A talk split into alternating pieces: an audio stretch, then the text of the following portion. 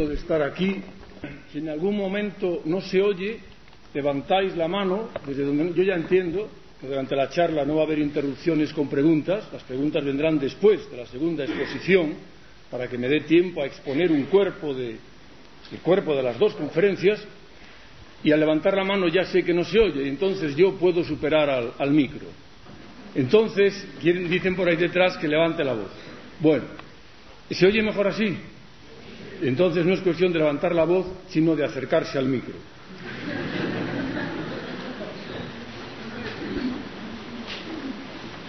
Digo en primer lugar que me siento muy contento de estar aquí.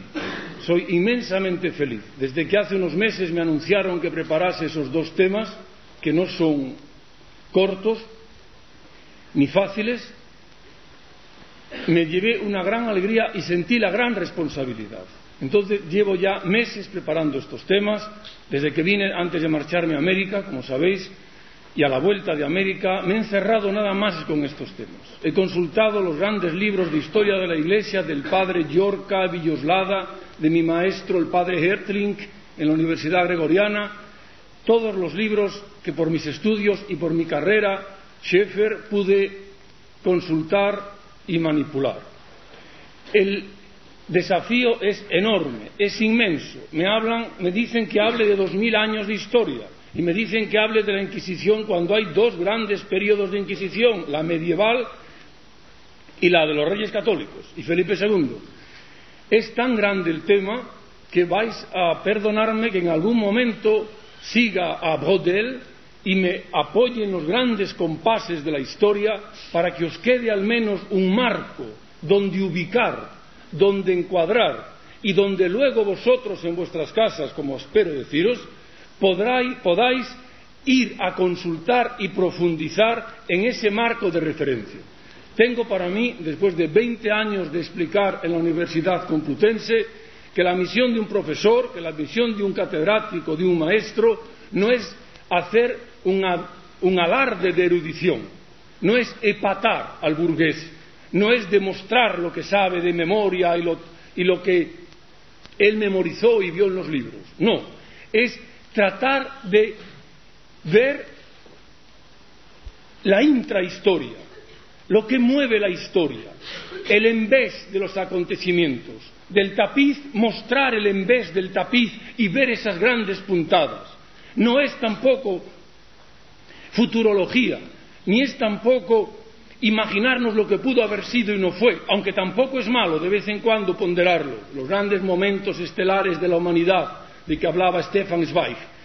Pero es muy importante, en mi opinión, y así lo entienden mis alumnos en los seminarios y en la cátedra, tratar de situaros en las coordenadas de espacio y tiempo, los grandes vectores, las líneas, para que vosotros podáis después ir a un libro de historia donde todo está mejor explicado, con más bibliografía, porque eso se escribe con un ordenador y con ficheros y con más tiempo. Siempre un libro dará más noticia que la mejor conferencia del mejor profesor. Pero el profesor es ineludible porque él explica el sentido de la historia. Él trata de ver esos vectores, esas líneas de fuerza, eso que alienta, el sentido del hombre que está ahí y que sufre y que padece ante los acontecimientos. Por ello, veréis que a veces leeré cosas, veréis que pasaré páginas rápidas, porque el material que, que preparé sobrepasa el tiempo que tenemos. Primero, como os dijo el Padre, vamos a hablar de la Iglesia ante la historia. Y he de haceros una advertencia. Después hemos de hablar de la Inquisición, porque es uno de los puntos negros que tenemos y que nos suelen reprochar siempre que pueden, en cualquier debate o en cualquier planteamiento eh, literario, académico o pseudo, pseudocientífico. Y después del descanso os hablaré de un tema de la mayor importancia, de la mayor importancia, porque después de la encarnación de Cristo, como dice Gómara y repitió León XIII, no se ha producido en la historia de la humanidad nada semejante a la evangelización de América. Esto lo dijo Gómara y esto lo refrendó León XIII. No hay nada, como trataré de explicaros, semejante a lo que supuso la evangelización de más de 14 millones de kilómetros cuadrados por no más de 16.000 hombres y mujeres en un tiempo increíble que no sobrepasa los 300 años y que en los primeros 100 años había echado las grandes bases de la evangelización. Por eso, porque tenemos que conocer eso para sentirnos orgullosos y responsables de ese esfuerzo que pudieron hacer hombres y mujeres como nosotros, igual de frágiles, igual de débiles, igual de tuercebotas, igual que nosotros, esos hombres cruzaron los mares y esos hombres realizaron una gesta imperecedera. Nadie, ningún cristiano, tiene derecho a dar un paso atrás diciendo yo soy joven, yo soy pobre, yo soy débil, yo soy pecador, porque aquellos que fueron a las Indias fueron hombres y mujeres como nosotros y que dispusieron de infinitos medios menos que nosotros. No sabían ni a dónde iban, iban a la aventura, iban a la muerte. Veremos luego, ayudados de Pedro Borges, el gran catedrático de la historia de la evangelización, lo que supuso esa gesta, que aún hoy, los cuarenta que este año hemos tenido el privilegio, la gracia, la gracia de andar por aquellos caminos, con peligro de animales, de serpientes, de alacranes, de mosquitos, de frío, de agua, de lluvia todos los días, de comer días y días y días y días arroz y frijoles, arroz y frijoles, arroz y frijoles, de ver el dolor de la gente que sufre y que muere sin que puedan curarse sus heridas físicas, de ir a llevar nosotros la comunión en los bohíos, y tener que apoyar el Santísimo en las rodillas, el portaviático sobre los corporales, lugares en que no había sacerdote, en que las monjas no daban abasto y que en el bohío no cabíamos. Carlos y yo, Campoy, entrando de lado en algunos bohíos y uno sujetaba el portaviático y el otro daba la comunión. Lugares en los que tenías que ponerte en el suelo y el Santísimo en el suelo, porque no había en todo el bohío un solo lugar, ni un solo lugar donde apoyar el portaviáticos o donde apoyar esos dulces que les llevabas a lo mejor, o ese pan o esa ternura. Dabas de comulgar en el suelo aquel hidrocéfalo, dabas aquel polimelítico, dabas aquella mujer con las piernas de erisipela que se curaba con azúcar, con melaza, llevándola en brazos nosotros al médico, ponerla. Es decir, ha sido una gracia tan inconmensurable que, como me decía el otro día el presidente del CELAM, arzobispo en Colombia, decía, no solo es lo que estos jóvenes vienen a hacer cada año a América, es lo que América hace en ellos, es la transformación de sus vidas.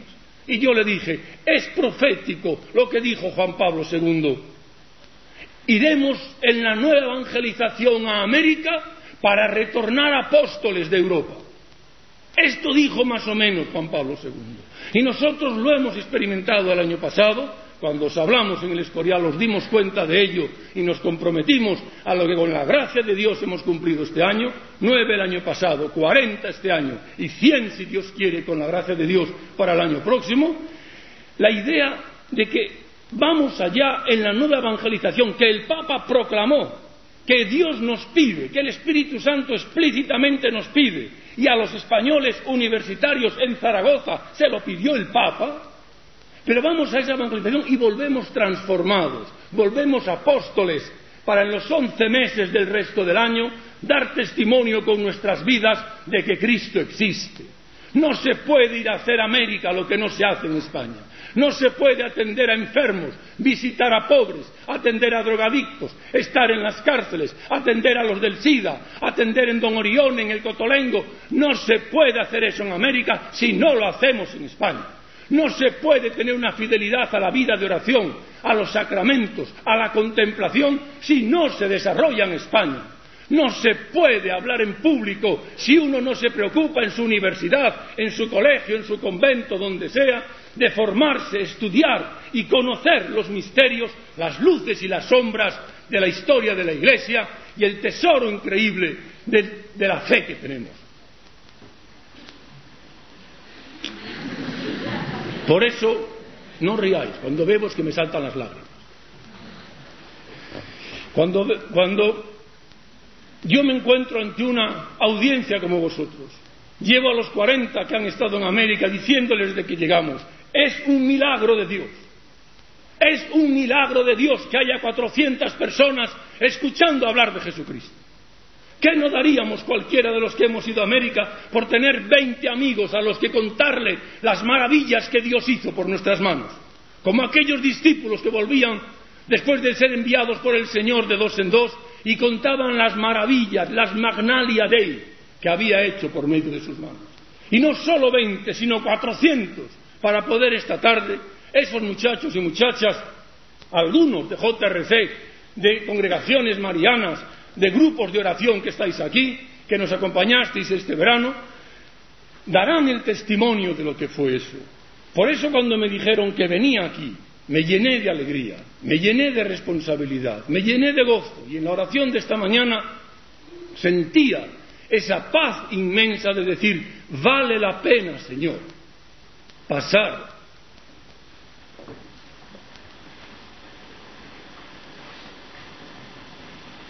lo que sea preciso con tal de poder dar testimonio. El tema que me propusieron la, Iglesia ante la historia es algo que está conectado a lo que hacemos en América, porque es igual que lo que hacemos en Madrid, en Burgos, en Toledo, en Valencia, en Cáceres, en Badajoz, en Sevilla, en Murcia, donde ya hay movimiento de gente que se da cuenta que no basta el apostolado de la oración, que es fundamental la oración del apostolado, que no basta, que es esencial, la base, el fundamento es la oración, los sacramentos, la abnegación. Y sobre ello, el testimonio a los hombres. Es la hora de los profetas. Es la hora de gritar en las universidades. Nosotros que somos universitarios, en los colegios, los que dais clases en los colegios, en el mundo rural, vosotras las que estáis en ese apostolado del mundo rural, dar testimonio no solo con vuestras vidas, sino con vuestra lengua, con vuestras palabras, con vuestra actividad de que Cristo existe, de que Cristo ayer, Cristo hoy, Cristo siempre, y que esta es una crisis que el Papa ha proclamado, crisis de apóstoles, crisis de santos, y nadie, ni mujeres casadas, ni padres de familia, ni enfermos, ni solteros, ni monjes, ni frailes, ni deportistas, nadie, nadie, nadie está exento de esta llamada que el Papa hizo a todos los cristianos. Si el padre Mendizábal dejó bien claro, una vez más, y como suele, que la llamada a la santidad nos alcanza a todos y no solo a las monjas de clausura, y no solo a las monjas, a los frailes, a los curas o seminaristas, que los laicos estamos llamados por nuestro bautismo a la redención, a, completar en nuestro cuerpo y con nuestra actividad lo que falta al cuerpo de Cristo, que es la Iglesia, como leíamos hoy en Colosenses en los laudes, esta realidad no nos debería dejar dormir. Ya juguemos, ya desayunemos, ya hagamos deporte, ya viajemos. En cualquier momento del día y de la noche, tu corazón tiene que vibrar diciendo, Señor, ¿qué quieres de mí? Señor, ¿qué quieres que haga? Señor, ¿qué puedo hacer? No quedarnos en el tabor, no quedarnos tranquilamente en la oración y en la contemplación y en el silencio. No es oración buena la que no se traduce en propósitos, la que no se traduce en un ansia de servir al Señor, de ser instrumento, aunque sea una mera repetición de una palabra, aunque sea una mera jaculatoria, un hágase, hágase, hágase. Esa es la oración que le dice al Señor, como hacemos en la consagración cada mañana, nosotros, las gentes del apostolado de la oración, para que venga a nosotros tu reino. Por eso estoy yo aquí hoy. Por eso vienen esta tarde esos muchachos y muchachas, muchos de los cuales están ya ahí. Por eso levantamos un banderín, una bandera de enganche, para deciros, os necesitamos. Cristo te necesita para amar. Cristo te necesita. Cuando yo os pueda contar en un momento lo que obispos y arzobispos y nuncios este verano me pedían suplicantes. Un arzobispo primado de una nación en que me decía, en todo mi país no se celebra una misa en la universidad. En todo mi país no hemos podido organizar pastoral universitario. Y una de las universidades más famosas está dirigida por un eminente orden religioso. Un nuncio que me decía, fíjate qué desastre, que la pastoral universitaria en esa universidad la lleva una monja que dos veces al año reúne a 15 chicos y chicas y van a una excursión. ¿No os dais cuenta, me decía ese obispo, que los evangélicos, las sectas protestantes y las sectas antidios están penetrando la universidad iberoamericana? ¿Os dais cuenta los españoles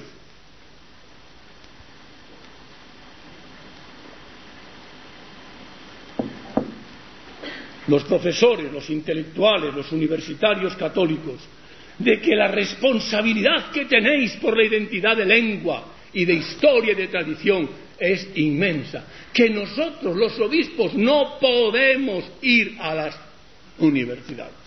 Y están saliendo generaciones de intelectuales o pseudointelectuales, de científicos, de académicos, que no oyen hablar de Dios y que lo que oyen hablar de Dios es sesgado cuando no es avieso, cuando no es por fin. La imagen de la Iglesia que se da en muchas universidades iberoamericanas es tan distorsionada, tan torcida, tan cicatera, tan falsa, que uno no puede luego sorprenderse de las cosas que ocurren en ese continente hermano. Voy a hacer unas reflexiones sobre la historia. Los que me conocéis de otros años, ya sabéis que yo soy duro, que a veces soy bronco, que mis expresiones a veces no son de recibo en comunidades pacíficas como la que tenemos aquí. Recordad que llevo 20 años dando clases en la Universidad Complutense, que tengo 500 alumnos cada mañana, que no son ni de JRC, ni del apostolado de oración, ni son carmelitas. Llevo 20 años dando en la historia del pensamiento político y social el testimonio de mi vida de cristiano y las clases están abarrotadas porque ven autenticidad, porque ven coherencia y porque se cumple la frase de Virgilio en la Eneida, si vir invenent silent, cuando encuentran a un hombre convencido, enmudecen. Y no importa que el régimen político sea uno u otro. He vivido los regímenes de Franco, de Suárez y el socialismo actual y en todo momento. Mi experiencia. Y os la digo para vuestra reflexión y vuestra meditación y, vuestra, y vuestro insomnio. Mi experiencia es que cada año yo me encuentro con centenares de hombres y mujeres hambrientos de Dios, hambrientos de Cristo. Que no han oído hablar de Jesucristo, que lo que tienen son ideas estereotipadas de televisión, de, de una iconografía huera. Dios digo, no tengáis miedo, no tengáis miedo. Tenemos con nosotros la verdad, que es Cristo y las gentes están ansiosas de conocer. No os encerréis en vuestra congregación, en vuestro círculo, en vuestra asamblea, en vuestra comunidad. No os encerréis. Salid, que hay gentes hambrientas y llenas de sed y llenas de hambre de Dios. Os da corte, os da miedo, porque os impresionan un par de tacos, un par de frivolidades, un par de tonterías superad de sanada. Ios a los conciertos vosotros también de Bruce Springsteen, de Dire Straits, de David Bowie, de Mark Knopfler. Ir y mezclaros con las gentes como los apóstoles se mezclaron con las gentes de su tiempo. ¿Cómo vais con corazón santo y con Benicio vamos todos a mover la universidad española?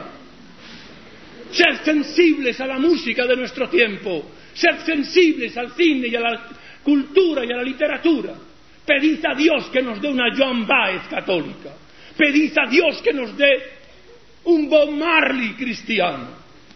Pedid a Dios que nos dé unos novelistas que no tengan vergüenza en llamar a las cosas por su nombre. No hay entre vosotros cantantes, no hay entre vosotros gentes sensibles a los ritmos que mueven hoy a la humanidad. Bajad del avión en Miami, bajad en Nueva York, en México, en Argentina, en París, en Ankara, en Bangladesh. Las mismas músicas, los mismos discos, los mismos sones, las mismas ropa como estáis vestidos, iguales, todos uniformados.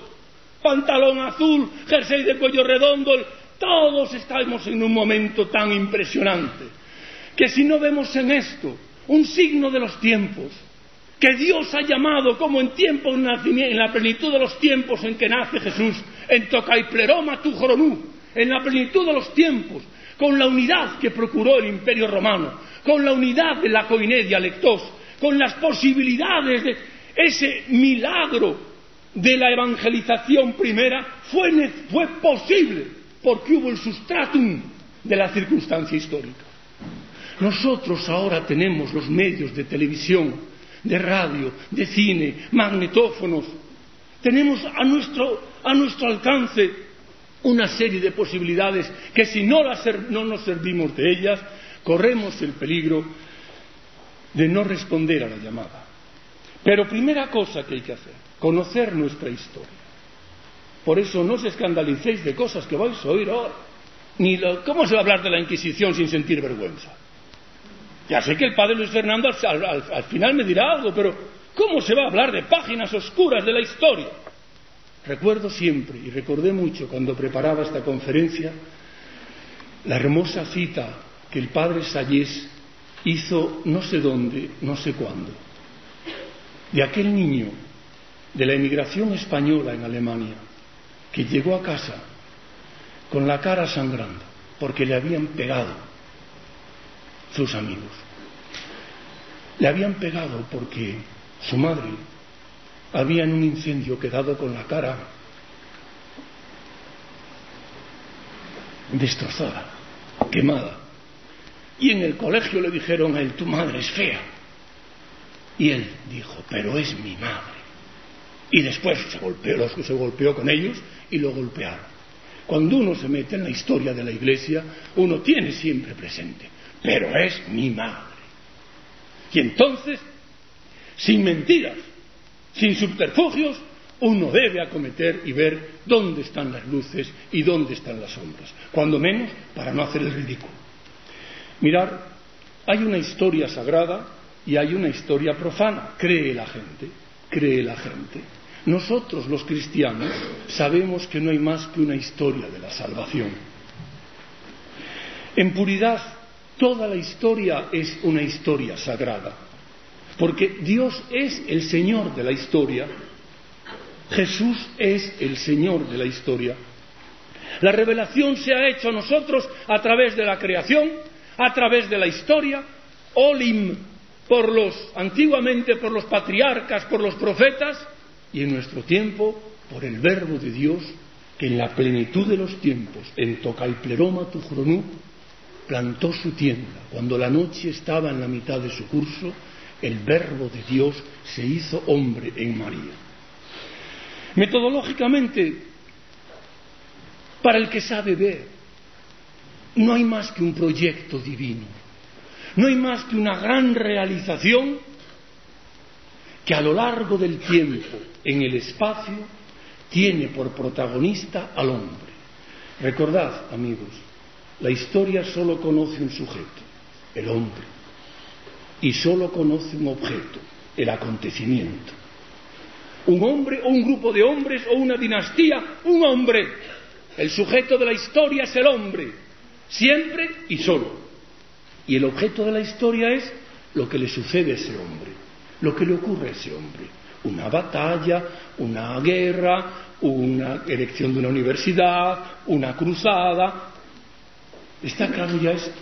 Pues lo que le sucede al hombre le interesa a Dios, le importa a Dios, porque el hombre, todo hombre es criatura de Dios, creada para su perfección en la gloria de Dios. Pero al lado de esto, académicamente existe una historia de la Iglesia. Los cristianos tenemos una enorme responsabilidad de conocer nuestra historia, la historia de la Iglesia. Mirad, estamos ahora en familia. A mí me da una vergüenza impresionante cuando estoy con militantes de otros partidos, de otras creencias, de otras sectas, el conocimiento que tienen de la escritura, el conocimiento que tienen de la historia de su movimiento, de sus líderes, de sus avatares. Y nosotros, me estoy refiriendo a los universitarios ya, a los hombres que no tienen excusa, que son capaces de saber de la filosofía, de la fenomenología, que saben de tantas cosas, hasta del tantrismo universal, y les preguntas por la historia de su iglesia, de su madre, y no saben nada. La ignorancia de nuestros intelectuales en lo que se refiere a la iglesia, a la historia de la iglesia, es abismal. Vosotros recordáis que el año pasado, como pago a mi conferencia o a nuestra disertación o lo que fuera, os pedí en lugar de un vaso de bombino como Gonzalo de Berceo, os pedí que leyerais todos los días la Sagrada Escritura, que nada me podríais pagar mejor que leyendo todos los días del año la Sagrada Escritura. Hoy os voy a pedir, porque llevo días pensándolo, que al salir de aquí busquéis y os asesoréis de un buen libro de historia de la Iglesia y en lo que os queda hasta Navidades, en lo que os queda de verano, leáis la historia de la Iglesia. no buscáis un manual indocumentado. Asesoraos bien y buscad un buen libro de historia de la Iglesia. Conoced quién sois. Como decía el Papa León Magno, conoce, cristiano, tu dignidad. Si alguno en la sala fuera de estirpe noble, si alguno fuera de sangre azul o de estirpe regia, no os quepa la menor duda que conocería la historia de sus apellidos hasta la primera generación. ¿No os da vergüenza que cualquier noble de esta tierra conozca y se sienta orgulloso de su estirpe, de Saligné, como dicen en francés cuando hablan de eso, Maligné, de Saligné, y nuestra línea de cristianos, hermanos de Cristo, hijos de Dios, príncipes de Israel, no la conocemos. Somos de tal pobreza, de tal mediocridad, porque no sabemos lo ricos que somos, como aquel mendigo que se encontró con un antiguo compañero, rico y poderoso en una carroza, y él pobre y borracho. El amigo lo invitó, bebieron hasta emborracharse y cuando el mendigo estaba ya ebrio, su amigo lleno de compasión sacó un gran brillante enorme y se lo metió en el bolsillo de sus harapos. Se fue, dejándolo dormido allí en el burdel, pensando lo he hecho feliz. Al año siguiente pasó por allí y lo volvió a ver, pobre, borracho, mendigo, y arrapiento, arrapiento. Pero hombre, dice, ¿qué? No estuvimos juntos, no compartimos el mismo vino y la misma mesa, no cantamos los mismos cantares, sí. Pero ¿cómo estás así? Pero es que yo soy pobre. Se mete la mano en el bolsillo. ¿Para qué voy a meter la mano en el bolsillo si los pobres no llevamos nada? Así somos nosotros pobres sin saber que llevamos un tesoro impresionante, la historia de la Iglesia, que es la historia de la salvación, la historia de la ternura de Dios por su pueblo, la historia de amor de Dios por su pueblo. Y entonces, ¿qué ocurre? Que nos asustamos, nos asustamos y oímos que puede el Papa dimitir, como si no hubiera ocurrido con Celestino V y no pasó nada en la Iglesia. Nos asustamos y oímos que puede haber nueva forma de elección de obispos, a lo mejor en África con el sino, como si la Iglesia no hubiera ensayado todas las formas de elección, designación, cooptación, nombramiento por emperadores y por los reyes de España, como veremos en la segunda parte de mi conferencia con el regalismo borbónico y el real patronato. Cuando hablamos que si se casan los sacerdotes, como si la Iglesia no hubiera conocido antes y ahora en otros ritos, en el malabar, en el griego católico, esa realidad en los, los anglicanos, nuestros hermanos, y que no pasa nada. Que si resurgen las comunidades de base, como si en la historia de la Iglesia no hubieran las cofradías, los oratorios, los diversos grupos de laicos inquietos que en la historia han sido. Desaparecen o se modifican los seminarios. Estoy leyendo una cita de Monseñor Laboa, mi hermano y amigo. Pero es que no ha habido en la historia momentos en que no había seminarios, en que los había de otra manera, en que eran de una manera, en después de Trento. Pero ¿por qué nos asustamos? Despertamos al Señor que dormita en la barca, llenos de miedo por lo que no son ni marejadillas. Mirad, a lo largo de estos dos mil años, los cristianos han manifestado de mil maneras diversas su modo de aceptar y de vivir el espíritu de Jesús, sus relaciones con los hombres y con las instituciones humanas. Han caído los hombres en innumerables tentaciones. Los hombres de iglesia han buscado seguridad y poder se han manifestado violentos e intolerantes, han utilizado en vano el nombre de Dios para su propio provecho, pero al mismo tiempo se han volcado en la búsqueda y en la preparación de un mundo más justo y más fraterno. Han dedicado sus vidas a la evangelización de pueblos lejanos. Han ofrecido lo mejor de su existencia a la oración o a la beneficencia. En realidad, nunca en la historia de la humanidad Nunca, jamás se ha producido el caso continuado a lo largo de dos milenios de grupos de personas dedicados exclusivamente al bienestar temporal y espiritual de sus hermanos los hombres. Es verdad que la institución católica en su conjunto puede no entusiasmar, no os escandalicéis. Si vuestros compañeros en el Tajo, en el trabajo, en el deporte o en la universidad no sienten lo que vosotros sentís. Primero, no saben experimentalmente que se trata de su madre. Pero es que no somos tan atractivos.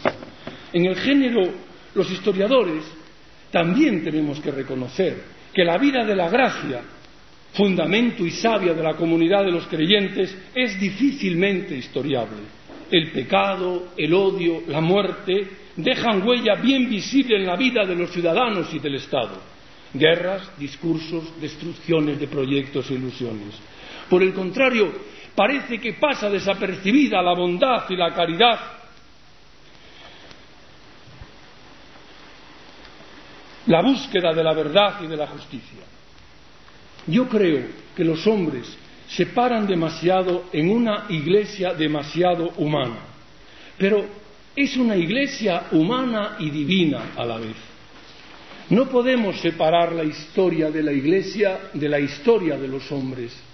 Desde el momento en que Dios ha querido confiar la suerte de su reino en la tierra a los hombres que conservan su autonomía y su libertad de hombres. Hay que distinguir entre faltas históricas producto de la estupidez, de la ceguera y de la falta de preparación, y faltas morales, fruto de la ambición, del egoísmo y del pecado. Pero hay que defender con la misma claridad, con el mismo orgullo, con la misma valentía, los logros, los aspectos positivos y la especificidad de una sociedad que viviendo ciertamente en la historia presenta, enseña y defiende principios religiosos y morales. Hay que insistir en la fragilidad en la historia de la Iglesia. No se trata de hacer una apología, sino de estudiarla con un prisma distinto, con una óptica particular, más compleja, más amplia, la óptica de la gracia. Un cristiano no puede, ni como hipótesis heurística, estudiar la historia de la Iglesia como si fuera solo una aventura humana. No nos es lícito, non decet. No, eso no se puede, porque es una historia divina y humana a la vez. Pero nosotros no podemos arrugarnos. ¿Sabéis por qué nos arrugamos cuando nos sacan los colores con el siglo oscuro del pasado, con el Papa Juan XII, con el Papa Sixto IV, con el Papa Alejandro y con tantos papas, fíjense de algunos, cuenta el padre Hertling, nos hacía reír en clase y decía, y este Papa murió confortado con los santos sacramentos, dice, lo cual no es poco decir tratándose de un Papa. Padre Luis Hertling, hablando de Alejandro VI, hablando de... Es decir, nosotros no podemos arrugarnos. ¿Sabéis por qué nos arrugamos cuando hablan de la leyenda negra y cuando mezclan infundios e histerias de las casas, cuando mezclan trozos y retazos de aquí y de allí? Porque no queremos estudiar la historia de la Iglesia, porque no asumimos que no puede haber luces en la tierra, luces sin sombras. Cuando más altos son los árboles, más grande es la sombra. No podemos escandalizarnos de eso, solo por nuestra ignorancia. De ahí que yo este año haya decidido, con la aprobación de mis colaboradores, los martes, de dos a cuatro, convocar un seminario en mi facultad para 150 personas, que son las que caben en el aula 415, sobre historia de la Iglesia. Ya sabéis muchos que los lunes hay un seminario para ciento y pico personas sobre historia de las religiones, fenomenología, que está abarrotado, nunca hay sillas. ¿Veis el hambre que tienen de Dios? No se ponen notas, no se pasa lista, y es a la hora de comer, de dos a cuatro. Y esos laicos, y esos que parecen pirados, y esos que parecen frívolos y hedonistas, no hay sillas, se sientan en el suelo como estáis vosotros ahora, para escuchar hablar de Dios en una universidad como es la Complutense y la Facultad de Periodismo. Cuatro años llevo con ese seminario y no hay sillas sobre la fenomenología de las religiones, el budismo, el islamismo, el hinduismo, el cristianismo. Los jueves miércoles sabéis que hay el seminario de Iberoamérica, la revolución pendiente. ¿Qué nombre le iba a poner? Defensa de la hispanidad con Ramiro de Maeztu, historia de Iberoamérica, la revolución pendiente. Más de 100 jóvenes y jóvenes, como dice la mujer del presidente del gobierno, más de 100 jóvenes y jóvenes, de dos a cuatro los miércoles, allí estudian la historia de Iberoamérica. Y ahora, los martes, que dábamos otro seminario, lo quitamos, un seminario sobre Zen, sobre yoga y otras cosas que al padre Mendizábal obviamente no le gusta, pues pero que a la gente le interesaban muchísimo y que a nosotros era una ocasión de entre col y col lechuga, de ir orientando sobre artes marciales, sobre todo eso que atrae el esoterismo y el exoterismo, que no es lo mismo esoterismo que exoterismo, todo eso a los jóvenes hay que hablarles, Padre hay que meter las manos en la masa, aunque uno al cambiar una rueda se manche de grasa, no se hacen tortas sin mancharse de harina, hay que ir a donde tienen ellos sus centros de interés ¿Qué buscas? Vamos juntos a buscarlo. Sabéis que junto a esos seminarios el viernes está el seminario de solidaridad, la marginación social, los pobres, los enfermos. Yo os digo y repetiré mil veces, y si me hacéis hablar mil veces, mil veces lo diré. Si tembláis ante el peligro, ante el temor del apostolado, porque sois tartamudos o porque sois tuertos, todos los profetas pusieron esa excusa nemine discrepante. Todos pusieron los que fueron llamados y que vosotros habéis, habéis sido llamados, hay pruebas terribles.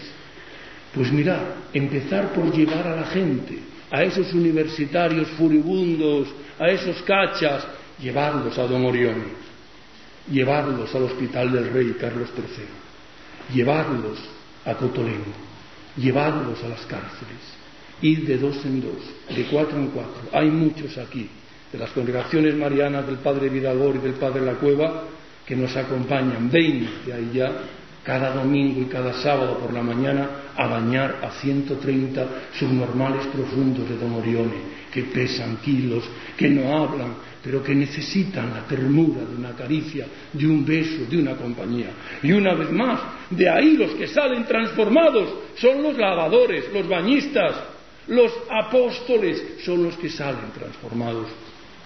Por eso os digo que este conocimiento de la historia de la Iglesia lo veo con una necesidad tan grande que leyendo los periódicos yo a veces me quedo sorprendido y digo, pero si esto es arrianismo, pero si esto es pelagianismo, pero si esto es monofisismo, pero si esto es, las herejías antiguas de la Iglesia vuelven de nuevo y les oyes hablar a laicos comprometidos, a gentes de movimientos muy espirituales y hacen planteamientos heréticos sin saber que son heréticos, que ya están superados en la historia de la Iglesia.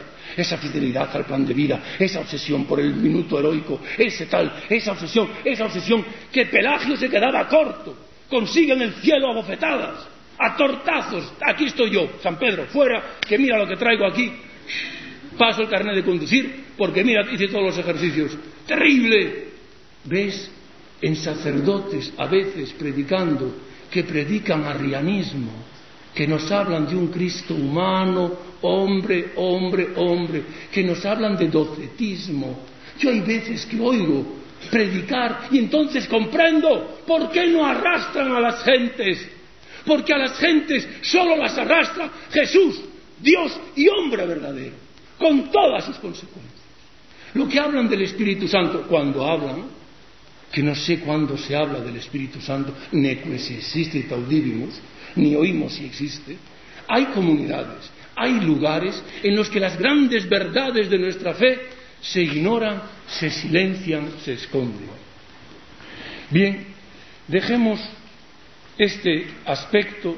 Sabed vosotros que quizá os cuente una confidencia de ayer por la noche, mientras el Padre Jordi daba la comunión, una confidencia os contaré quizá al final de toda esta reunión. Hoy por hoy creo que es una ocurrencia, pero quizás sea algo más que una ocurrencia. Para empezar, desde el 1 de octubre se pone en marcha en la Universidad Complutense el Seminario de Historia de la Iglesia Católica. Y allí os espero. Vamos a hablar de este tema que me pedía el Padre. Mirad, la Iglesia es signo de contradicción. O sea, de entrada, preparaos siempre que acometáis cualquier cosa de la historia de la Iglesia a encontrar la cruz. Pero queréis otro signo más visible de haber encontrado al Señor que toparos con su cruz. Nosotros intelectuales, nosotros investigadores, nosotros padres de familia, nosotros industriales. Pero podemos escandalizarnos de que la contradicción sea signo característico del paso del Hijo de Dios sobre la tierra. Cuando consideráis como Baudel las grandes etapas de los tiempos apostólicos, Pablo, Pedro, ¿conocéis de algún apóstol que no hubiera muerto en el martirio? ¿Conocéis la vida de Ignacio de Antioquía, de Policarpo de Esmirna, de Clemente Romano? ¿Conocéis la vida de los primeros siglos de la Iglesia? ¿Conocéis lo que tuvieron que escuchar de blasfemias, de insultos, de calumnias? Lo que se dijo de la Iglesia, lo que se dijo de los primeros cristianos. Pecados de bestialismo, pecados de sodomía, pecados de necrofagia, pecados de canibalismo. A la Iglesia, ¿de qué pecado no se le acusó? En los primeros, como aún vemos en los dibujos con caras de burro, en las cosas que vemos todavía en las en las ruinas romanas, la iglesia tuvo que abrirse paso porque era un signo de contradicción. Y hay el encuentro con las filosofías, el encuentro con las herejías, como surgen las herejías quizá para que brille, porque como decía el padre esta mañana, el padre es al que no le gustan los flashes, hago un inciso y le pido disculpas al padre, pero la Iglesia, como el ejército, como la magistratura y como la universidad, suelen ser las instituciones que tienen peor imagen en los medios de comunicación. Y la suelen tener y se quejan. Yo, como sabéis, doy un curso de radio y televisión para instituciones. Y siempre se quejan más los que menos facilidades dan para la imagen. Claro, un señor está dando los puntos por la mañana y porque hace una fotografía con flash se molesta y le dice historias de esas. Reverendo Padre, ¿cómo se va a poder hacer una revista de este encuentro? ¿Cómo se va a poder si no hay imágenes vivas? Claro, a los militares les molesta el flash. A los profesores universitarios que están con la toga en la cátedra les molesta el flash. Y luego se quejan de que no hablen más que de la iglesia, de la universidad, del ejército de la universidad cuando hay huelgas, cuando hay muertes, cuando hay suicidio o cuando hay droga. Sigo adelante.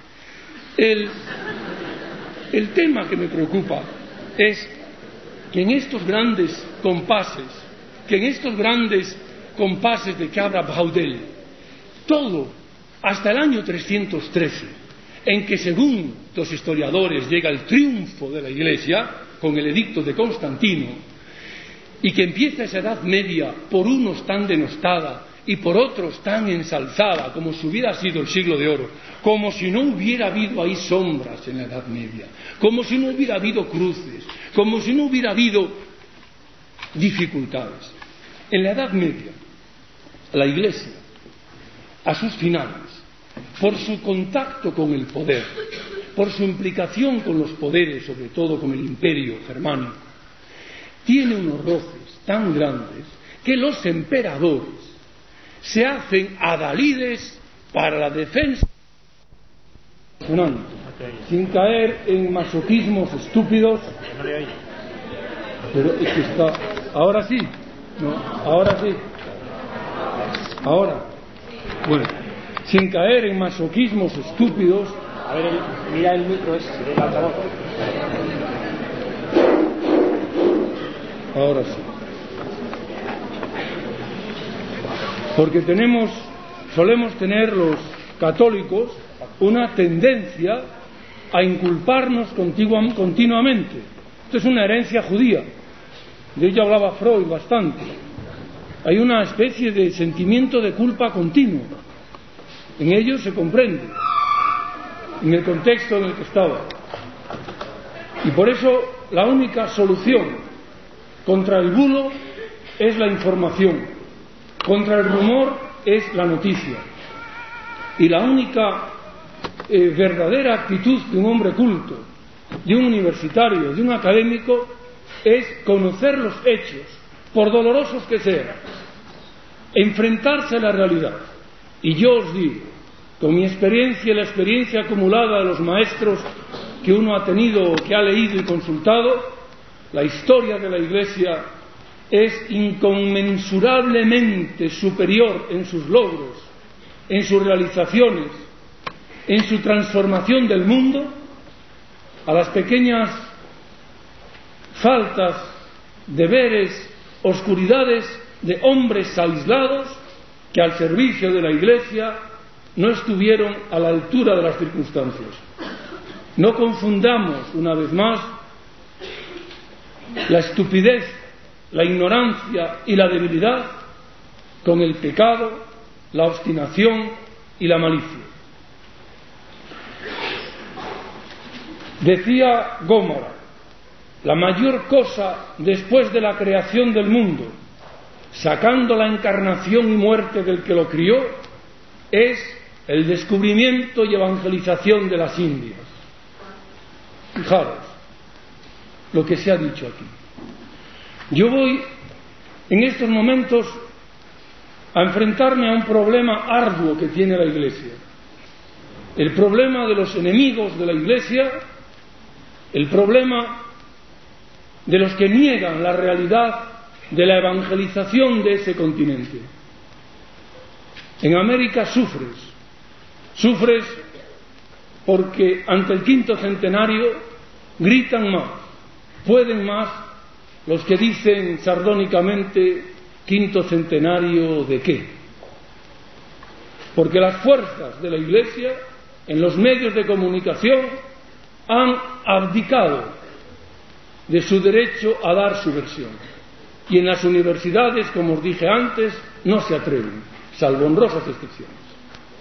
En Europa ya veis la enemiga que está viniendo hasta del magisterio, de la, perdón, del magisterio, de la jerarquía alemana, hasta obispos, seminarios de universidades de la Iglesia en Alemania y en Holanda, están cooperando a la censura y a la crítica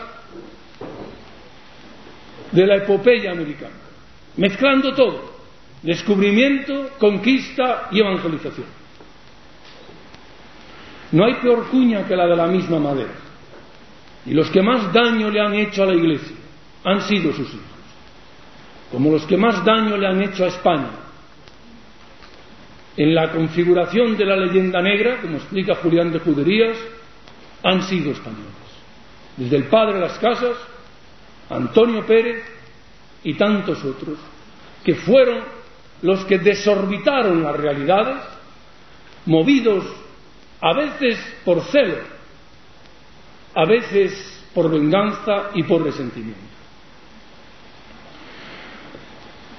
Yo hoy no quiero hablar del descubrimiento ni la conquista.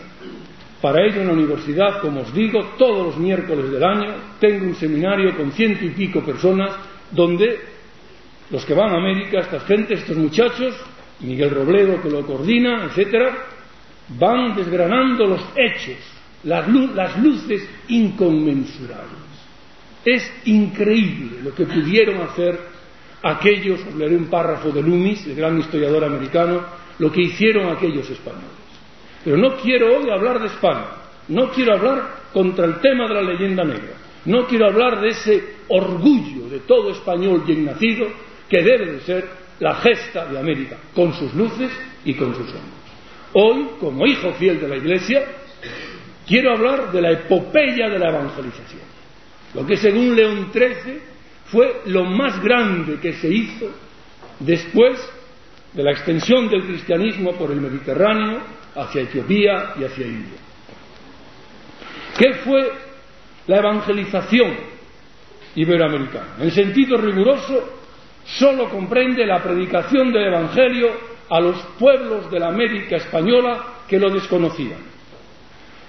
Su ámbito se extiende de esta manera a indios y negros, aunque en los negros fue menos, por venir posteriormente ciento y años después, y porque fue otro el sistema de evangelización con ellos. En el tema este de la evangelización a los indios, vamos a considerar un espacio y un tiempo.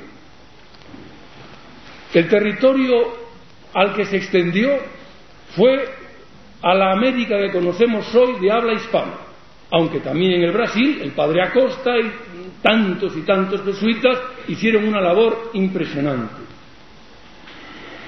Entre ellos, entre los lugares, son casi 15 millones, 14 millones y medio de kilómetros cuadrados. Para hacernos una idea, unas 20 veces España. En solo 331 años la fecha que va de 1493 a 1824. 1493, el segundo viaje de Colón, porque en el primero sabéis que no llevó misioneros. Pudo haber llevado un capellán, pero no iba como misionero. Y 1824 es el momento ya de la emancipación de las antiguas colonias de España o de las antiguas Indias españolas en América. En cuanto al número de los evangelizadores que intervienen en este periodo, en su mayor parte españoles, en su 90%, aunque hubo también de Flandes, del Flandes español,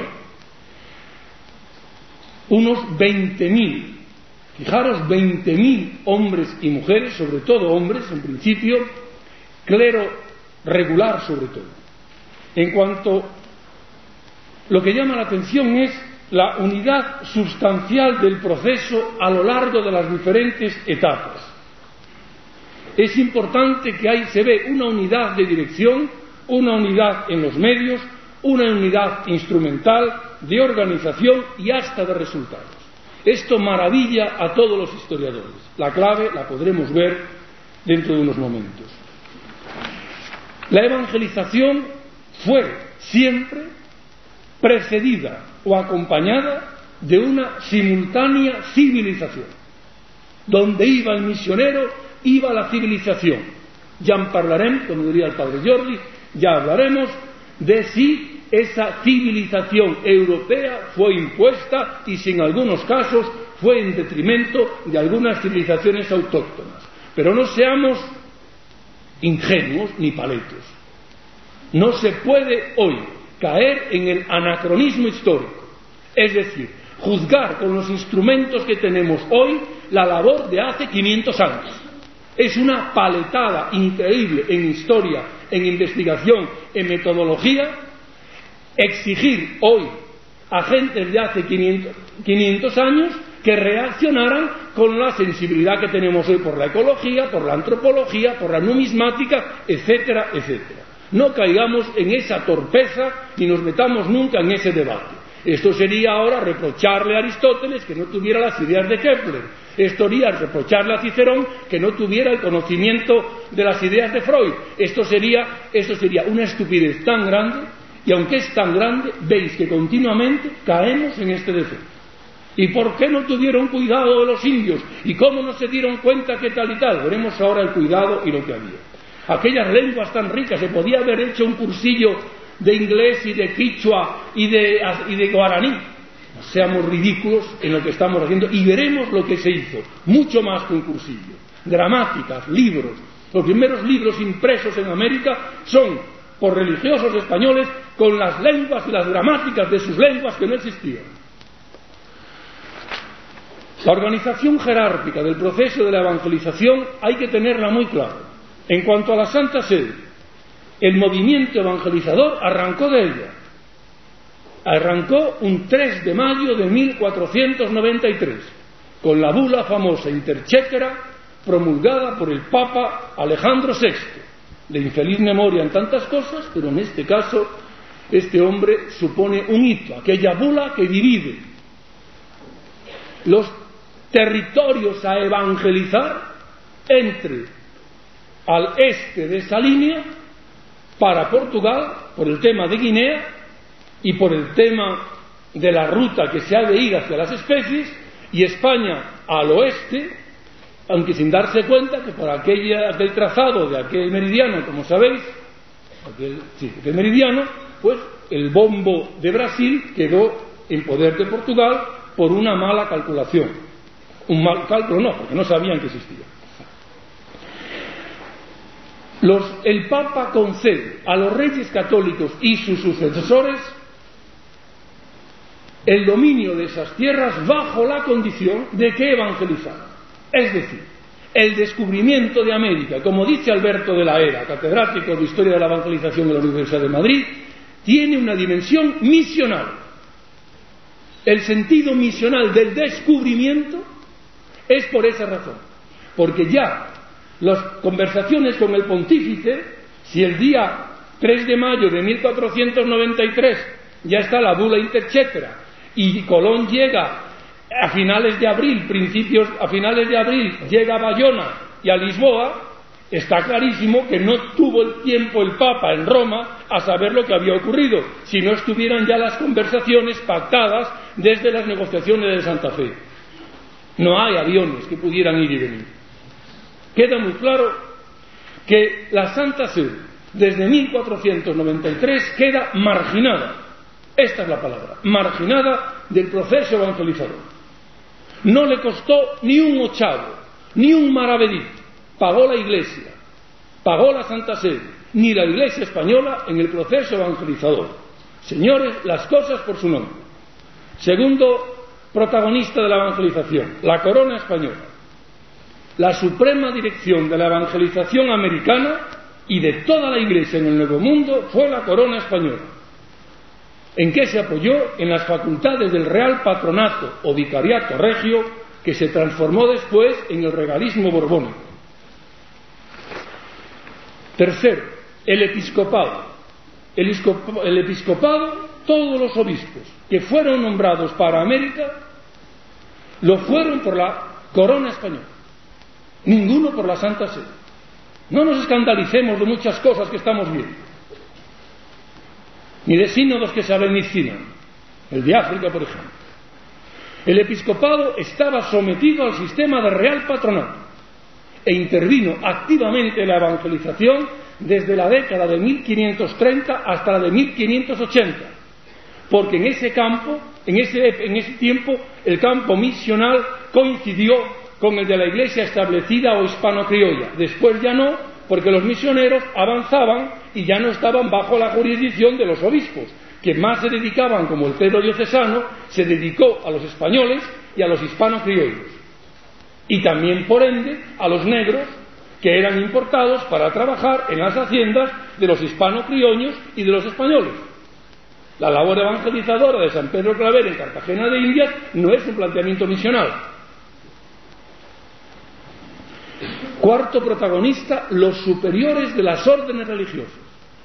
Debemos decir que los superiores de las órdenes misioneras fueron los directores inmediatos del proceso evangelizador, siempre bajo la suprema dirección de la corona española o de sus representantes, y compartían su responsabilidad con los obispos en gran parte del XVI. Después, cuando avanzaban, no, las reducciones del Paraguay, los poblados hospitales de Vasco de Quiroga, las misiones de Junípero Serra, etcétera, etcétera, no dependían de los obispos.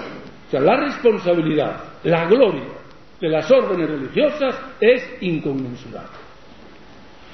Organización personal. Por este orden, las órdenes religiosas españolas, eh, quiero decir, sí, españolas, que llevaron a cabo, digo españolas, de españoles, que llevaron a cabo la evangelización fueron franciscanos, los primeros, luego mercedarios, luego dominicos y luego agustinos. Desde 1566 llegan los jesuitas con un enorme empuje y los capuchinos. También en Colombia, hacia el siglo XVII, llegan los recoletos de San Agustín. Recordad que la Real Hacienda de España paga la preparación de los viajes, los pasajes, los hábitos, los libros, los aperos y todo lo que llevaban para construir las misiones desde las alambradas o desde los picos y las palas, desde las semillas, los animales, todo lo que Junípero Serra en la evangelización de California realiza, que es inconmensurable, todo es del erario español. No se abrió una iglesia, no se fundió una campana, no se abrió un orfelinato, no se abrió una escuela. Y recordad que hubo más de 300 escuelas, cuando en Castilla no había una sola escuela para niñas, las había en el Nuevo Mundo. Recordad que nunca en Castilla, en los reinos de Indias, ni en Flandes, ni en Italia, hubo tantos obispos, doctores y catedráticos como los que España mandó a América. Es impresionante la investigación que nos dieron a conocer en Huelva el año pasado, de no, prestigiosos profesores hispanoamericanos, que analizando los estudios y la formación de todos los obispos que se enviaron desde España a América, el que menos tenía uno o dos doctorados. Es impresionante la sangría que supuso en el mundo cultural y académico enviando lo mejor que teníamos. Y recordad que en aquellos tiempos esos obispos, a veces para visitar pastoralmente su diócesis, tardaban dos años. De algún obispo en elogio se escribe, visitó su diócesis. No por dejadez, sino porque a lomos de mula, atravesando pantanos con los mayores peligros que ahora veremos, aquellos hombres anduvieron por lugares increíbles. Pero es un orgullo que de las universidades de Valladolid, de Salamanca, de Alcalá, de Sevilla, salían catedráticos y profesores para ser obispos allí. Fijaros que el gran obispo que va a ser Vasco de Quiroga era catedrático, era jurista y era un alto magistrado de Valladolid. Y fue como magistrado a América. Y hace aquella maravilla de los hospitales, de las ciudades hospital, tengo yo algo escrito sobre ello, es impresionante lo que hizo aquel hombre para los indios. Lo habían hecho primero los franciscanos algo, pero él lo llevó a su permisión. ¿Cómo sería que le llamaban el Tata Vasco de Quiroga a los indios? El Tata, el padre papá Vasco de Quiroga.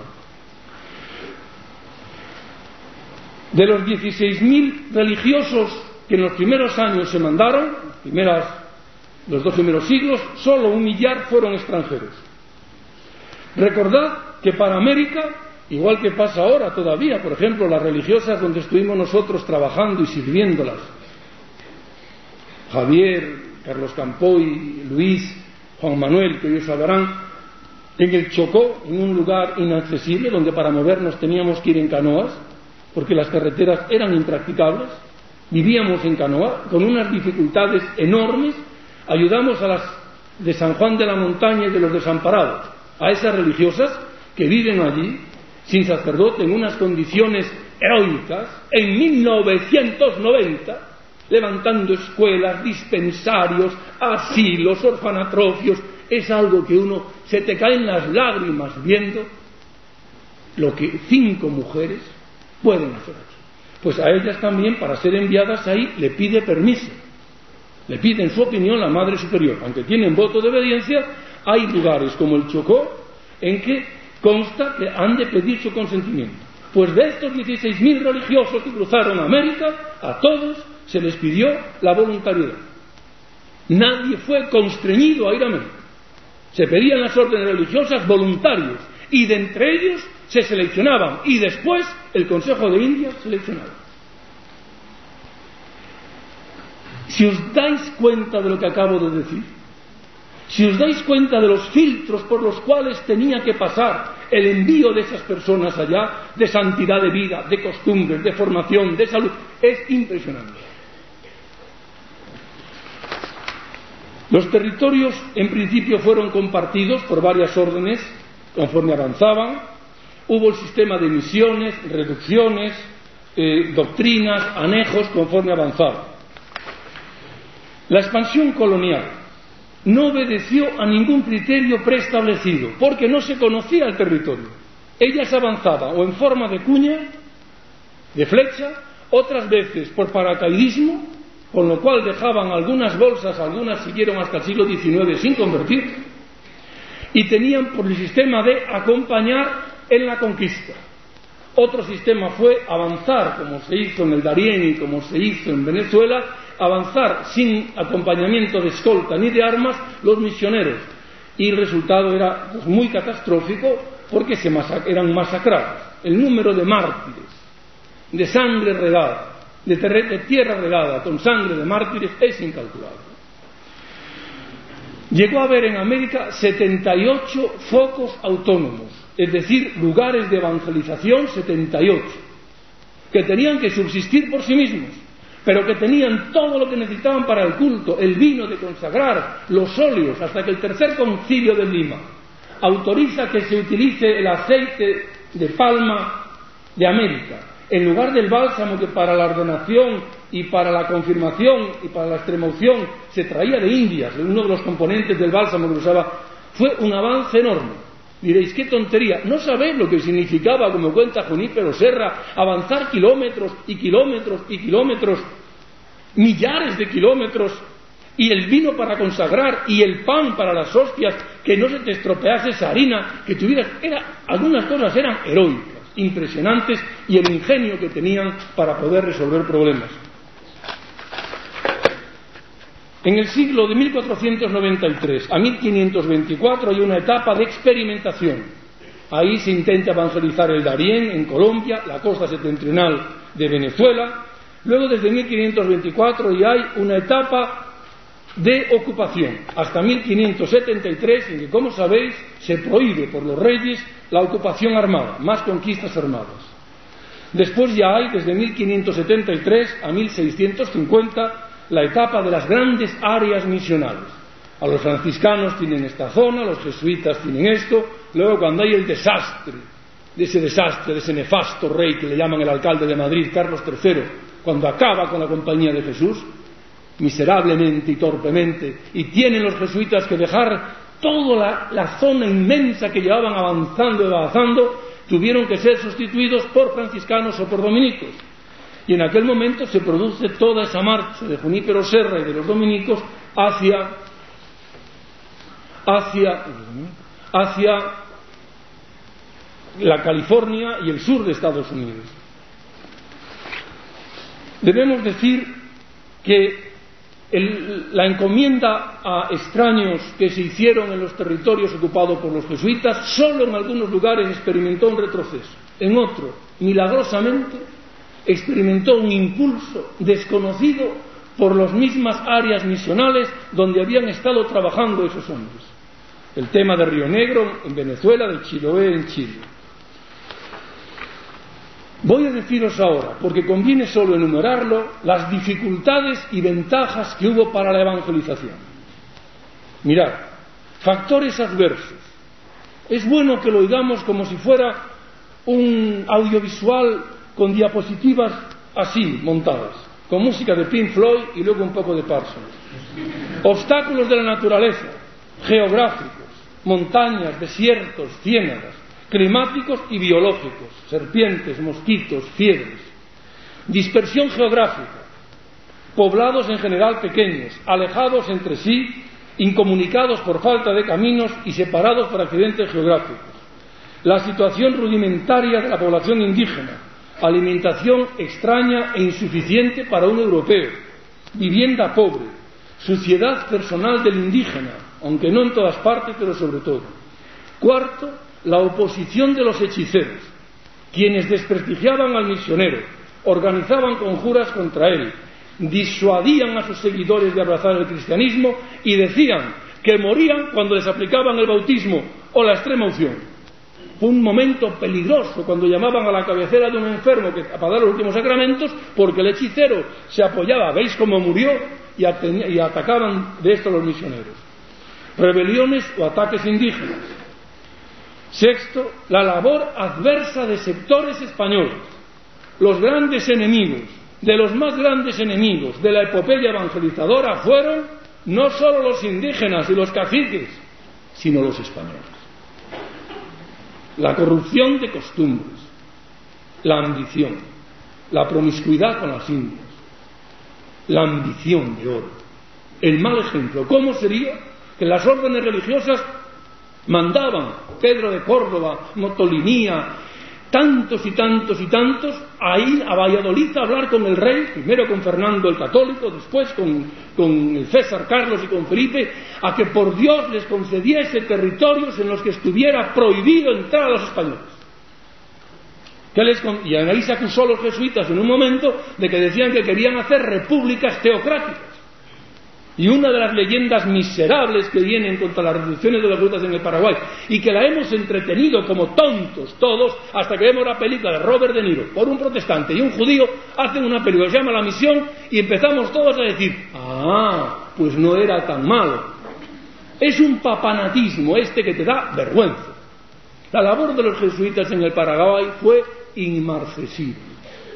la crítica moderna protestante, judía, de toda índole, dicen que es una de las experiencias más sublimes que hubo. Pues pedían a los reyes que les concediese lugares donde no entrasen los españoles. Y esto nos duele. Pero amigos, no seamos tampoco ingenuos. Como fue la conquista de los holandeses, como fue la de los franceses, como fue la de los ingleses. Pero alguien conoce una conquista sin derramamiento de sangre. Pero alguien conoce una sola conquista sin motivo económico. Pero ¿qué somos nosotros, sino conquistados por los romanos? ¿No somos descendientes de los fenicios y de los griegos y de los bárbaros germanos que entraron, visigodos? ¿Pero de qué nos pasmamos? ¿Pero cómo caemos en esas estúpidas discusiones de que si fuimos allí a buscarlo, ¿qué íbamos a buscar? ¿Mantequilla? Pero qué necedad, pero qué necedad, pero cómo se extendió Grecia, la Hélade, Atenas, cómo se extendió Alejandro, cómo Julio César, cómo se hizo el imperio de Roma. Pero ¿cuál es el desconocimiento de la historia que se tiene que solo España es culpable de haberse extendido? ¿No se ve al lado el codicilo de Isabel en Tordesillas que mandaba a los españoles ya en el siglo XV que se casasen con las indias? Pero si no tenemos nada más que decir, hombre. No tenemos más que pasear por las calles de América y decir, hermano, ¿cómo te llamas? Fernández, Gómez, Rodríguez, Sandoval. Mestizos, mezclamos nuestra sangre bajo los muros blancos, atamos nuestras manos con cordeles. Vete a América, ¿dónde hay un indio? En las reducciones de alcoholizados. Vete a la India, ¿dónde hay un pasaporte inglés? ¿Dónde están las mujeres con los pulgares amputados? Para que no irás. Cuando uno lee la vida de Gandhi y ve ese delicioso libro Esta noche la libertad de Dominique Lapierre y Larry Collins, un novelo que fue la conquista inglesa. ¿Conocéis un pasaporte holandés a nombre de un indonesio? Java, Sumatra, Borneo, Molucas. ¿Conocéis la historia de la colonización de Francia en África y en Canadá? No seamos paletas. No confundamos las cosas. Tengamos el orgullo. No quiere decir eso que justifiquemos el mal ejemplo que daban a los indios. No, señor. No justifiquemos eso, algún sistema de encomiendas. No, señor. No justifiquemos el sistema de esclavitud. Pero tenemos que negar toda la esclavitud de todos. Y no olvidemos que la esclavitud fue propuesta por el padre de las casas, Bartolomé de las Casas, el que sugirió que se trajeran negros que son más fuertes que los indios para trabajar. O sea que los negros no tenían alma. Los indios sí. Dificultades la conducta de los añadidas por los propios misioneros. Pues claro que hubo conflictos con los obispos, disensiones entre las órdenes religiosas, diferencias con las autoridades civiles, con las audiencias, con los proveedores, el peligro, el peligro, tremendo, como os dije, del bautizo de los niños en peligro de muerte y de los ancianos, que luego eran atribuidos por los hechiceros que fue causa del bautismo. Ahora hay factores favorables que debemos también considerar, porque si no es inexplicable esas conversiones. Uno, la protección oficial de la evangelización. Sin la ayuda de la corona, la Iglesia hubiera o no hubiera, hubiera tardado muchísimo más en ese proceso evangelizador. La protección oficial de la evangelización supuso colaboración de las autoridades civiles con el misionero, protección del misionero por la escolta, sostenimiento económico, como os digo, hasta los hábitos los pagaba la corona, los cálices, las imágenes, las vigas, todo lo que se hacía en una, en una misión era pagado todo con fondos de la corona. Por eso muchas veces, cuando hablamos del oro que vino de América a España, olvidamos lo que supuso mantener ese esfuerzo de crear escuelas, universidades, colegios, misiones, hospitales, enfermerías, etcétera, etcétera. Cierto que vino oro para España, no había de venir.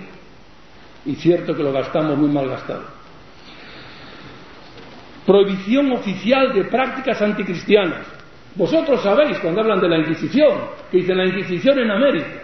Leed el delicioso libro de Castañeda sobre el tribunal, la suprema de la Inquisición en Lima. ¿Sabéis vosotros que nunca jamás, en 400 años, 320 que duró, el tribunal de la Inquisición en toda América procesó a un indio? ¿Qué, ¿Qué, nos están diciendo de que la Inquisición abusó de los indios? Estaban excluidos de la actividad de la Suprema. Ni un solo indio podía ser sometido porque los reyes de España decían, y el Consejo de Indias, es floja y fresca su fe. ¿Y por qué estaba el Tribunal de la Inquisición en Lima y en México? Por los españoles, por los criollos, para protegerlos de los conversos y de las intromisiones que venían con el contrabando de líneas de protestantismo y de alumbrados. ¿Por qué no dejaron pasar órdenes contemplativas a América los reyes durante más de 100 años? ¿Lo sabéis por qué? Porque temían que fueran allá alumbrados e iluminados. Nunca un indio fue sometido a un proceso. Los criollos sí, y los españoles sí. Segundo, la idiosincrasia del indígena. El indígena es profundamente religioso. Cuando uno estudia, como yo hago, que me apasiona, como sabéis, para muchos, el tema de la fenomenología de las religiones, es maravilloso el sentido, el ansia de Dios, el ver a Dios eh, eh, en la naturaleza, el seguir el rastro de Dios. Me decía el otro día un, en Panamá, donde estaban las chicas nuestras, el, franciscano norteamericano que tenía, por la mañana salía el indio, contemplaba el horizonte, veía el cielo azul sin nubes, sin nubes, respiraba profundamente y decía, qué hermoso día para morir da una idea del talante, del sentido religioso de todo lo creado. El carácter del indio. Segundo, su carácter dócil e impresionable. Tercero, que fue un admirador del misionero como fue temeroso del guerrero. Admiró al misionero porque el misionero actuó como yo os digo que hay que actuar en la evangelización de la Universidad Española. curando, yendo a los hospitales, vendando heridas, yendo a las cárceles, ejercitando la caridad. El mismo sistema de misioneros y evangelización en América es el que va de aquí para la Universidad Española.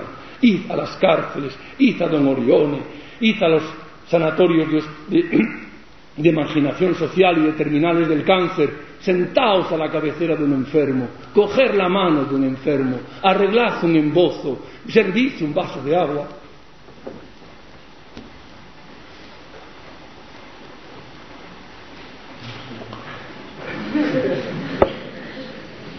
y veréis cómo cambian las cosas y muchas dificultades que sentimos y muchas dificultades que ponéis para hacer apostolado, se os hunden, se os funden en ese momento, os da vergüenza. Por eso os digo, nunca salgáis de un hospital, nunca salgáis de una cárcel, nunca salgáis de Don Orión ni del Hospital del Rey, nunca salgáis sin pasar por la capilla. Grabaos ante el Señor, antes de entrar y al salir. Estad en silencio. No queráis predicar en ese momento a los que os acompañan. No seáis luz. Clavaos allí y dejad que Dios haga su labor. La impresión que llevan esos jóvenes, esos hombres, esos profesores de haber estado con el dolor, con aquella miseria, puede más que vuestras palabras. Y el Señor se sirve de ello. La gracia necesita ese vehículo. Cuarto, las características de los evangelizadores. Pero ¿cuándo se va a escribir un libro? ¿Cuándo vais vosotros a hacer una serie de televisión? ¿Cuándo tendremos reaños para hacer un guion de cine? Y no esa paletada que hizo la Miró de esa película del Dorado, esa memez del Dorado, con millones del erario español. ¿Cuándo haremos en que se vea lo que fue Anchet, lo que fue Acosta, lo que fue Motolinía, lo que fue Junípero Serra, lo que fue Pedro Claver? Es impresionante la gesta de esos hombres voluntariedad, selección, espíritu de austeridad y sacrificio, superioridad intelectual, obviamente, y moral respecto de los nativos y de los españoles, guerreros, diferenciación incluso exterior de los colonos.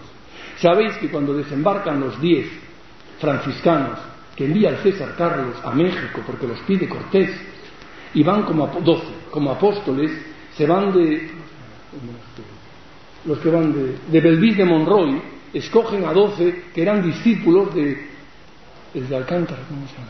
de San Pedro de Alcántara, y fueron andando. Y desembarcaron en Acapulco, no, en Acapulco, no, en este lado aquí, en Caucún, y cuando llegaban cerca, quisieron ir andando y no un caballo ni nada, ya les llamaban, dice Fray Toribio de Benavente, ¿Qué dicen estos de motolinía, motolinía, motolinía? ¿Por qué nos llaman motolinía? ¿Por qué nos llaman? Dice, los pobres, los pobres. Y desde aquel día nunca quiso llamar Fray Toribio de Benavente que le llamaran Fray Toribio, sino motolinía. Iban descalzos, ponían rabajes a su paso. Y cerca de México avanza aquel alvarado de la barba roja, aquellos caballos, aquellas huestes de Hernán Cortés al encuentro de esos doce misioneros. Y cuando los caciques indios ven que Cortés y con él toda su casa echan pie a tierra y rodilla en tierra.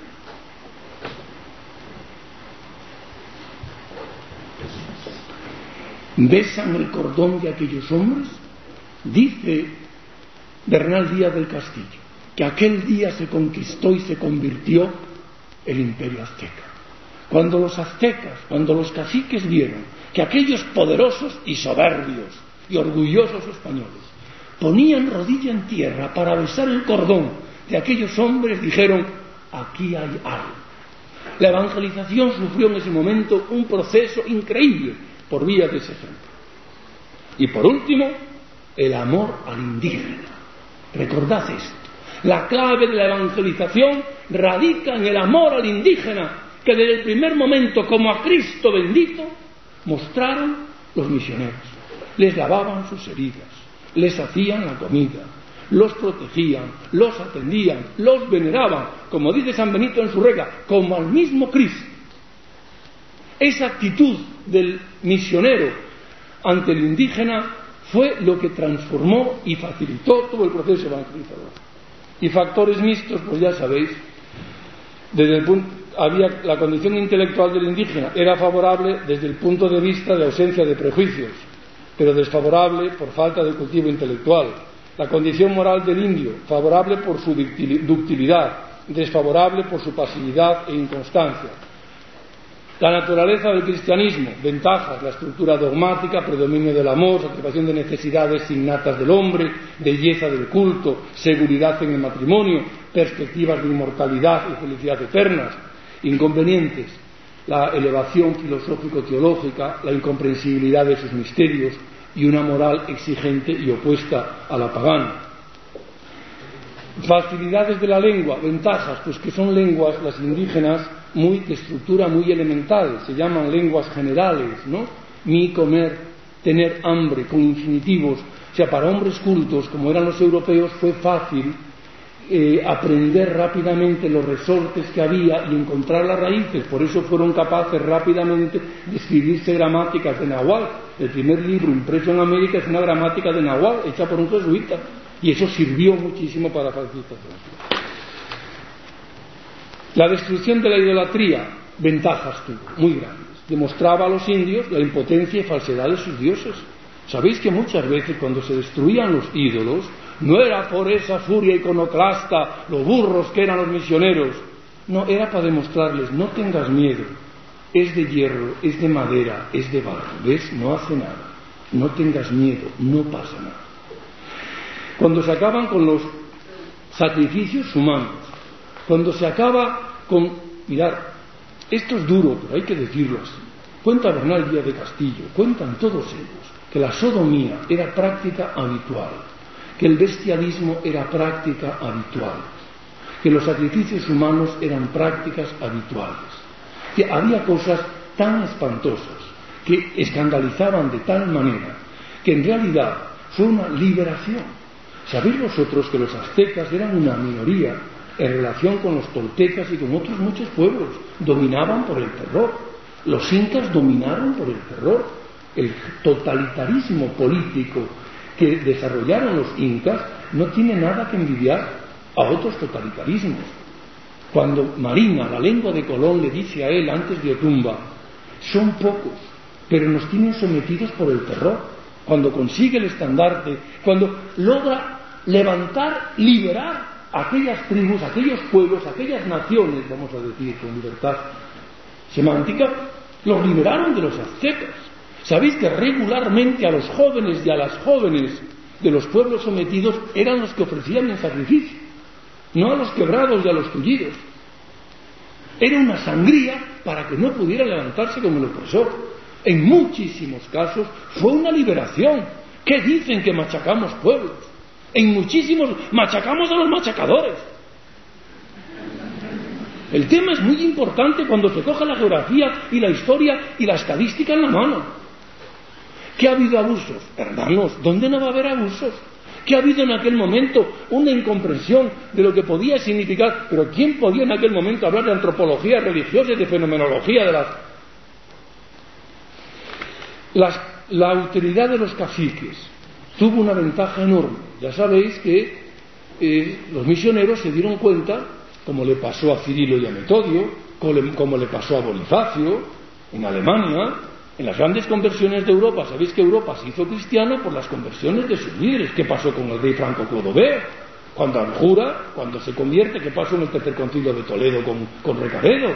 Eran aquellas estructuras de cuando el rey, cuando el jefe se convierte, aquellas abjuraciones en masa y conversiones en masa, había mucho de milagro, pero había mucho de realidades cuando uno estudia la estructura de esas religiones. Pues así fue.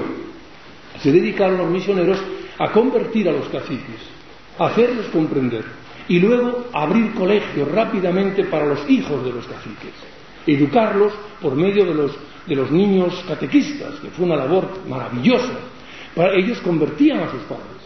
Entonces aquellos niños, la segunda generación de hijos de caciques, ya fueron convertidos en el estudio del canto, en la lectura del castellano y en la predicación. Muy importante saber que cuando los caciques se convertían al cristianismo, se convertían los pueblos en masa. Pero inconvenientes, cuando los caciques se disgustaban con los misioneros o con los españoles, también impedían la acción misionera. Apreciación de, conjunto. es los resultados evidencia que los misioneros y cuantos colaboraron con ellos supieron imponerse a los factores adversos. Los misioneros vieron desde el primer momento, en cuanto a la metodología, en los apóstoles su modelo. De las cartas y relaciones que fluían continuamente a Sevilla y a Valladolid, tenemos millares y millares y millares de relaciones, de cartas, contando su experiencia. Los misioneros primero se dieron cuenta que había que hacer como los apóstoles. Los tomaron de ejemplo. Segundo, los la calidad de los religiosos. Morían dos religiosos, venían dos de la misma orden, dos de la misma, y iban aprendiendo de las propias experiencias. Y finalmente, de el estudio que realizaban del modo de ser de los indígenas y cómo comportarse a su respecto, cómo hacerse judío con los judíos, griego con los griegos, quechua con los quechuas, tolteca con los toltecas y guaraní con los guaraníes. Ellos les enseñaron a ser más indios, Recordad lo que os estoy diciendo. Los misioneros enseñaron a ser más indios, más americanos, a disfrutar y saborear de sus lenguas, a enriquecerse en toda una dimensión social. No les mirad que en las reducciones del Paraguay no se hablaba castellano, se hablaba guaraní. Fueron los misioneros los que aprendieron sus lenguas, después también les enseñaron el castellano para que pudieran ejercer sus derechos de ciudadanos de Castilla, porque solamente su lengua no hubieran podido, para que no tuvieran que servirse de intérpretes. Qué maravilla cuando uno lee a Vasco de Quiroga, cuando uno lee a Motolinía, cuando uno lee a Pedro de Córdoba, y para que sepan defenderse. Fijaros que en la española llegaron a suspender la absolución a todos los españoles Salvo en peligro de muerte, ningún español recibía la absolución ni la comunión, hasta que no liberasen a los indígenas que tenían como esclavos. Ello fue impresionante. Hay una carta de Fernando Católico, sorprendido, y dice, pero ¿cómo no le dan la comunión? ¿Pero cómo no les confiesan más en el artículo de la muerte? Y Pedro de Córdoba, y allí van, porque no respetan la libertad de estos ciudadanos de España, de España, de Castilla. Recordad también que todos esos conocimientos, como los mandaban a España, al Consejo de Indias, claro, desde Perú, desde México, desde el Darién, desde Venezuela, desde la Española, desde Florida, desde Chile, llegaban